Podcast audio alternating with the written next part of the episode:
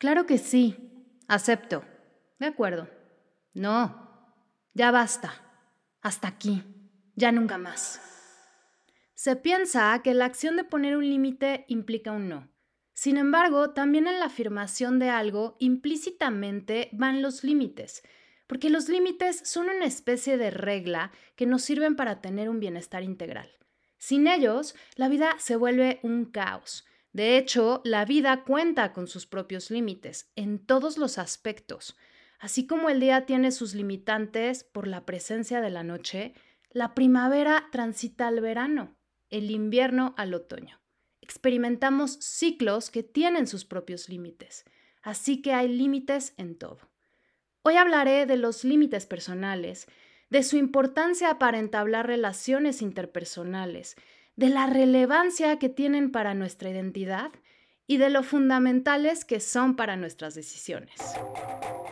Esto es Psicointegrando, un podcast donde se habla de salud mental, corporal, emocional, social soy Pau Santamaría, psicóloga y psicoterapeuta. Quédate para hablar de temas que me preocupan y me ocupan. Comenzamos. Los límites son esas fronteras, a veces simbólicas, otras veces físicas, que nos sirven para diferenciarnos del otro, de la otra.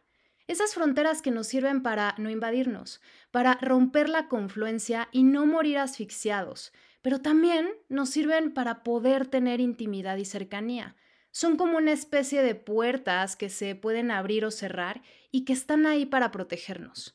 Sí, oíste bien, para protegernos. Se piensa que los límites son para las personas que nos rodean, sin embargo, son para nosotras y nosotros mismos, para sentir seguridad y confianza. Por tal, tienen mucho que ver con la autoestima porque la puesta de límites asertivos será directamente proporcional con el incremento de la estima propia.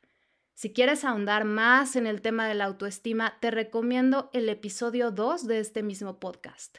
Pero bueno, continuando con el tema, la verdad es que no nos enseñan bien lo que debería de ser poner un límite asertivo.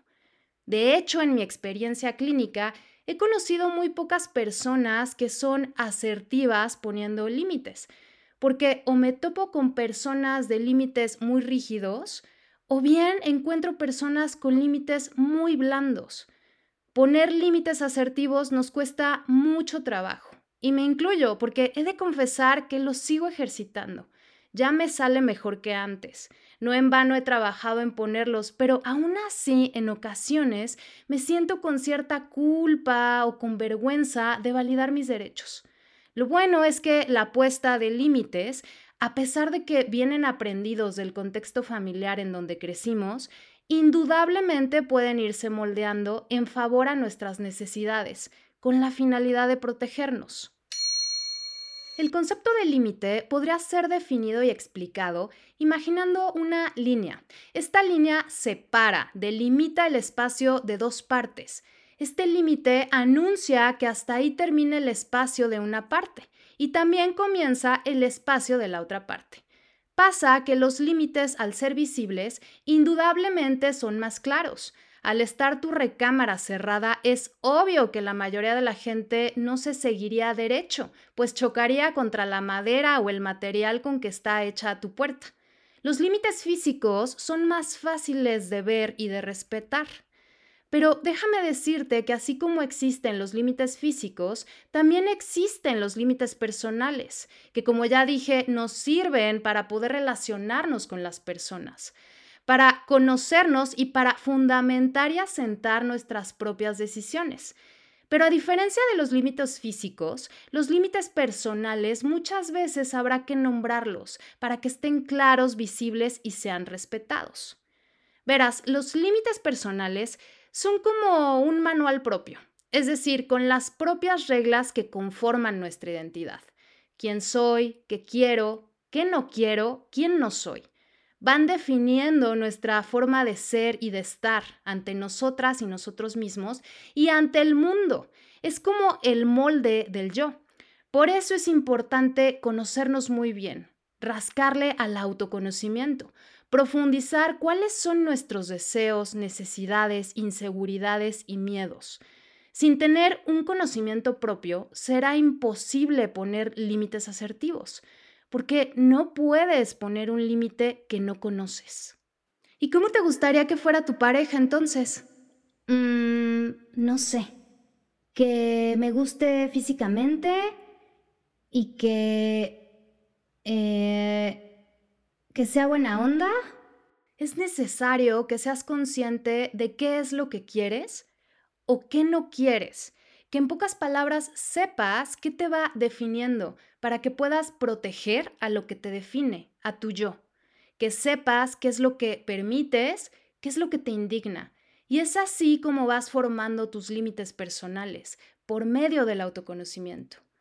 Ahora, este manual del usuario, por llamarlo de alguna forma, nos sirve también para poder establecer relaciones satisfactorias porque las propias reglas también se socializan en nuestras relaciones de amistad, de pareja, de familia, de trabajo. Porque estas reglas personales, aparte de que te evidencian información para ti mismo, también evidencias información al entorno. Tus límites me hacen saber qué no te gusta, qué no estás dispuesto o dispuesta a permitir, qué cosas te incomodan. Y lo anterior asumo que se oye muy lógico, sin embargo se vuelve complejo porque resulta que podemos llegar a omitir los límites propios o a tergiversarlos. Muchas veces no se ponen límites por falta de autoconocimiento, o sea, ni sabes qué quieres o qué no quieres. También no se ponen límites para evitar los posibles conflictos, o también por miedo al rechazo o a la soledad o por creencias distorsionadas de que al poner límites se mostrarán como personas egoístas, o también por una excesiva hiperempatía donde se abandonan las propias necesidades para priorizar las necesidades de las y los demás, complaciendo a medio mundo, tratando de ser buenitos o buenitas, o también se tergiversan para manipular. Y es aquí donde la cultura perjudica porque al ser complaciente, viene aprendido de información distorsionada como que el amor real no tiene límites o la familia siempre debe de estar unida, no debe de haber diferencias ni conflictos y todo lo deben de compartir porque el amor verdadero es que seamos una unidad. Y nada más peligroso que seguir este tipo de ideologías, porque al tenerlas internalizadas no nos permiten diferenciarnos ni individuarnos. Perdemos completa autonomía, porque al no ser conscientes o no tener conocimiento de cuáles son mis deseos, corremos el riesgo de comprarnos los deseos de las demás personas, de fusionarnos en lo que quieren los demás. Y aparte de que perdemos identidad, a la larga lo vamos a cobrar. ¿A dónde quieres ir a comer? Mmm, no sé. Bueno, entonces vamos por tacos. Es que siempre hacemos lo que tú dices. Quiero que sepas que muchas veces quien no pone límites también no sabe ponerse límites a sí mismo o a sí misma. No sabe seguir sus propias reglas. Uno, porque a lo mejor no las conoce y dos, porque a lo mejor sí las conoce pero se infravalora. Y lo más seguro es que tampoco asuma los límites de otras personas, porque cuando las otras personas le ponen algún límite, tampoco lo toma a bien. A veces, quizá, se queda con coraje y con envidia pensando que las y los demás son egoístas. Así que muchas veces las personas complacientes que se quieren sentir buenitas también tienen ganancias secundarias de su falta de límites, que son que a ellas no les pongan límites y que se sientan bondadosas aunque sea una falsa bondad. También es una forma de control, como una agresión pasiva. Es que cuando te enfermaste yo me quedé contigo a cuidarte. Y ahora yo estoy enferma y prefieres ir al cumpleaños de tu primo. Así que un límite asertivo no debería de ser un chantaje, ni una forma de manipulación. El arte de poner límites radica en saber cómo ponerlos y saber cómo mantenerlos. Radica en no pasar por encima de nosotros ni de nosotras mismas y no pasar por encima de las y los demás. Radica en que si no se respeta el límite que evidencié, no tendría por qué obligar a la otra persona a cumplirlo. Sin embargo, sé que me podré mover. Mira, amor, cuando me enfermé, yo no te pedí que me cuidaras. Te agradezco mucho que lo hicieras. Quiero ver un rato a mi primo. ¿Te parece que te lleve un caldito de pollo, comamos juntos y en la tarde me vaya a felicitar a mi primo? Es importante para mí y no le voy a cancelar. Los límites asertivos sirven de guía para construir interacciones sanas con el entorno, sirven para hacer valer tus necesidades y también para llegar a acuerdos. Gracias a este manual que cada persona debería de ser consciente de él, porque en cada persona es muy diferente, la demás gente conoce cuáles son nuestros gustos, qué preferimos elegir, qué nos molesta, qué nos apasiona, con qué nos identificamos y qué nos hace diferentes. Aparte de que los límites son necesarios entre las personas porque gracias a ellos reafirmamos nuestros derechos, nos sentimos personas respetadas y aceptadas, también nos sirven para protegernos de caer en chantajes emocionales como Dame chance, ahorita no te puedo pagar. Aparte me dijiste que te gusta mucho tu trabajo y que no te implica un gran sacrificio porque es fácil para ti. También ve que estás saliendo ganona. Mira, ¿sabes qué? Aunque me guste y sea fácil mi trabajo, necesito que me pagues. Y no quiero que a pesar de que seas mi jefa, nuestra relación de amistad salga perjudicada. Al evidenciar los límites, fortaleces el amor propio. ¿Y cómo es esto? Porque al ser consciente de ti, de tus necesidades y deseos y ser capaz de evidenciarlos de forma eficaz, estableces un respeto hacia ti mismo, hacia ti misma, donde el autocuidado que impacta en tu autonomía, contribuyendo en un aumento de autoestima y en tener relaciones más satisfactorias, se hace presente a cada momento. Ahora, ya que vimos qué es un límite y qué no lo es, y para qué nos sirven los límites, te cuento que también la forma que tenemos interiorizada de poner límites viene aprendida del contexto familiar en el que crecimos, ya sea un contexto familiar donde experimentamos límites rígidos o bien un contexto donde experimentamos límites difusos. Y si nos fue muy bien, podríamos venir de un contexto familiar que nos moldeó para poner límites asertivos. Veamos bien las diferencias. Los límites rígidos se caracterizan por expresar reglas personales que son muy inflexibles, es decir, cuando al exponerlos se imponen no importando los derechos, el contexto y las necesidades de las y los demás. Estas reglas se imponen porque se piensa que los valores, las formas de pensar, de ver la vida, son las únicas posibles y las que deberían de ser. Ahora que está reunida toda la familia, les pido que se agarren las manos y demos gracias por estar juntos de nuevo. Tú también, Pepe, aunque no reces, repite con nosotros y pidámosle a Dios que te devuelva al buen camino. Los límites inflexibles no dejan lugar a las creencias de las demás personas. De hecho, las invalidan. Muchas veces se ve como personas que atropellan a los demás. Quizá al hablar más fuerte interrumpiendo el discurso, quizá también haciendo caso omiso. No hay espacio para expresar las emociones si estás con una persona con límites rígidos. No se diga más. Vas a estudiar derecho como tu abuelo y como yo porque vas a heredar el despacho y tienes que saber bien cómo manejarlo. Ya deja de perder el tiempo haciéndote el cantante. Los límites rígidos son tan destructivos que aparte de que se atropella a las personas de alrededor, también repercuten en quien los pone, ya que se va desarrollando un estilo de personalidad donde se evita intimar y se prioriza por la privacidad. Es decir, se mantienen relaciones emocionalmente distantes. Porque esta idea de tener siempre la razón en todo será muy poco probable que se tengan muchas amistades con las que se pueda intimar lo cual les crea una barrera defensiva. Ahora, ¿cuál podría ser el origen de haber aprendido límites rígidos? Esta forma de ser se pudo haber desarrollado por haber crecido en sistemas familiares también rígidos, donde los miembros solían estar aislados entre sí e interactuaban con mucha distancia, tendiendo a priorizar la individualidad sobre el grupo. Por este mismo motivo, en estas familias, la comunicación y la expresión emocional eran bastante difíciles. Es decir, no había espacio para compartir lo que se pensaba y lo que se sentía. Por tal, cada integrante de la familia se experimentaba con mucha soledad. desarrollando quizá para la adultez mucho control o perfeccionismo y repitiendo los mismos patrones de no relacionarse íntimamente con la gente.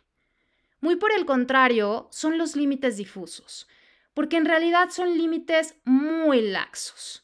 Hay una porosidad en los límites que ponen a las demás personas y también en los límites que se ponen a sí mismos. Es decir, les cuesta mucho trabajo decir lo que quieren y llegan a ser muy complacientes. Al mismo tiempo, tampoco se limitan ellos ni ellas mismas. No les cuesta trabajo quizá contar sus problemas, incluso con gente que no conocen, por lo que muchas veces se acaban exponiendo innecesariamente. Ahora, aparte de que son personas muy complacientes, también se puede tender a cargar los problemas de las demás personas. A veces hasta se sienten responsables de los problemas o culpables de los sentimientos de los demás y pueden ser fácilmente manipulados emocionalmente. No hay un yo individualizado, hay mucha confluencia social, mucha dependencia a la opinión y aceptación de las personas. No hay un propio criterio. Cuando como con mis amigas siempre compartimos platillos, porque dicen que quieren probar de todos. Lo malo es que siempre están a dieta, así que no es probar de todo. Más bien de todas las ensaladas. Yo a veces me quedo con hambre, pero no me molesta. Muchas veces se complace porque se le teme al rechazo o al abandono, por tal prefieren someterse. Ahora, ¿cuál podría ser el origen de los límites difusos? Esta forma de límites se pudo haber desarrollado por haber pertenecido a familias muy confluentes, donde había una confusión de roles, es decir, a lo mejor la autoridad de la madre era desplazada para ser una hija más y solo existía la autoridad del padre. O a lo mejor las imposiciones de la madre anularon al padre para convertirlo en un hijo más. Este tipo de sistemas familiares hay un exagerado y malentendido sentido de pertenencia y también un distorsionado concepto de la lealtad familiar, porque se prioriza el sentido de grupo en detrimento a la autonomía personal donde el estandarte es todos para uno y uno para todos, porque como les decía, el sentido de pertenencia se pone por encima de la individualidad y esto hace que lo que está afuera de la familia se vea como peligroso o negativo. En mi casa nunca me dejaron quedarme a dormir en casa de ninguna amiga. Hasta la fecha. Ahora ya estoy en la universidad y mi hermano sigue negándomelo. Es decir, hay fronteras muy rígidas hacia lo que no es familia. Sin embargo, esas fronteras desaparecen dentro del propio sistema. Esto significa que todas y todos saben de todos y pueden inmiscuirse en la vida de todos sin importar roles ni jerarquías dentro de la familia. Y esto incluye hermanos, hermanas, primos, tíos, abuelos, etc. Otro ejemplo claro de lo anterior podría ser cuando la madre habla con sus hijos o con sus hijas sobre temas que pertenecen a la intimidad conyugal o cuando los hijos toman decisiones que no corresponderían a su rol, como dar permisos a sus hermanas o como mediar entre las discusiones que tuvieron los padres, haciéndolos hijos parentales. Ahora, en estas familias de límites difusos, cuando el aislamiento respecto al exterior es muy fuerte, puede haber muchas dificultades para relacionarse con personas que son ajenas al sistema. Por ejemplo, a la hora de querer tener una pareja, la familia será primero y esa pareja tendrá que adaptarse a la familia o será criticado o rechazado. Las personas que pertenecieron o pertenecen a sistemas familiares con límites difusos suelen encontrar grandes dificultades para independizarse y tener una vida propia. De hecho, ya en la adultez, siguen sintiendo que su propia identidad consiste en ser un buen hijo o una buena hija. Siguen buscando la aprobación paterna o materna para tomar cualquier decisión porque nunca se dio un buen proceso de diferenciación, es decir, el nivel de independencia emocional y de la capacidad de sentirse autónomo, autónoma, sin sentirse excluidos del grupo, fue o sigue siendo nula, porque la diferencia siempre fue mal vista y esto entorpeció cualquier intento por diferenciarse. Ahora, hay ocasiones en que las personas cuentan con la fuerza necesaria para que, a pesar de estar en un sistema familiar rígido o difuso, rompa con los patrones y se revele ante el grupo. A esta persona comúnmente la familia le vivirá como una traición, como una deslealtad. Es decir, él o la rebelde será vista como la oveja negra porque no seguirá la lógica familiar. También hay ocasiones en que existen mezcolanzas del tipo de límites en la familia, ya sea un papá muy rígido o una mamá difusa. Y ahí toca ver con qué parte te identificaste más. Independientemente del contexto familiar en el que creciste, es importante que veas qué estilo de límites es el que has utilizado, ya sea límites rígidos o límites difusos. Y veas, en el caso de que te des cuenta que tus límites son rígidos, observes qué ventajas y desventajas te ha traído ponerlos, de qué te han servido, qué es lo que te ha sucedido para que te habituaras a ponerlos. Reflexiona si estos límites rígidos que has puesto sientes que te han aislado más de las personas que quieres y por consecuencia te sientas solo o sola. Y en el caso de poner límites difusos, también veas las ventajas y desventajas. Reflexiona qué ha pasado en tu vida para que no pongas límites y ve si la falta de límites ha hecho que las personas se aprovechen de ti. Ahora, para empezar a poner límites asertivos, el paso número uno será el autoconocimiento. Es decir, conocer cuáles son tus gustos, cuáles son tus valores, qué cosas permites, qué cosas no. Es fundamental que te conozcas. Sabemos que no somos productos terminados, por consiguiente tus gustos siempre van a ir cambiando, pero es importante que seas consciente de qué cosas te van definiendo en este momento, qué cosas no te gustan tanto, sin embargo puedes negociar y qué cosas definitivamente no son negociables. Lo siguiente sería que practiques tu derecho a decir que no cuando no quieres algo y a decir que sí cuando lo quieres o lo necesitas. Cuando seas consciente de que puedes negarte a algo que no quieres hacer, simplemente porque es tu derecho, aparte de que te resultará más fácil decir que no, no resultará tan incómodo o molesto que también otras personas te digan que no, es decir, que te pongan límites. Ahora, te quiero avisar que cuando se empieza a poner límites, las personas que se beneficiaban de tu falta de límites se van a quejar. Y probablemente tengas que atravesar ciertos conflictos, lo cual es sano. Recuerda que quien no respete tus límites asertivos no merece estar en tu vida o quizá no necesariamente lo saques de raíz, sin embargo sea necesario para tu bienestar que tomes distancia. Aprender a poner límites asertivos rescata tu derecho a defender tu persona. Sé muy bien que si estás habituado o habituada a no poner límites, al principio es muy normal sentir culpa o sentirte como el villano o la villana. Pero quiero que sepas que marcar límites no es sinónimo de ser una persona desleal que quieras ser independiente y que sigas tus propias formas de pensar y que tengas un criterio diferente, no significa que estés traicionando a tu clan. Te invito a que pongas en práctica esta información, veas si te va bien, la asimiles y puedas ir psicointegrando. Sígueme en mis redes, Instagram arroba paulina.santamaria.guevara, Facebook Psicoterapia Paulina Santamaría. Mismas que te dejaré en la descripción porque me interesa escucharte. Yo soy Pau Santamaría y esto fue Psicointegrando. Nos vemos pronto. Haz terapia.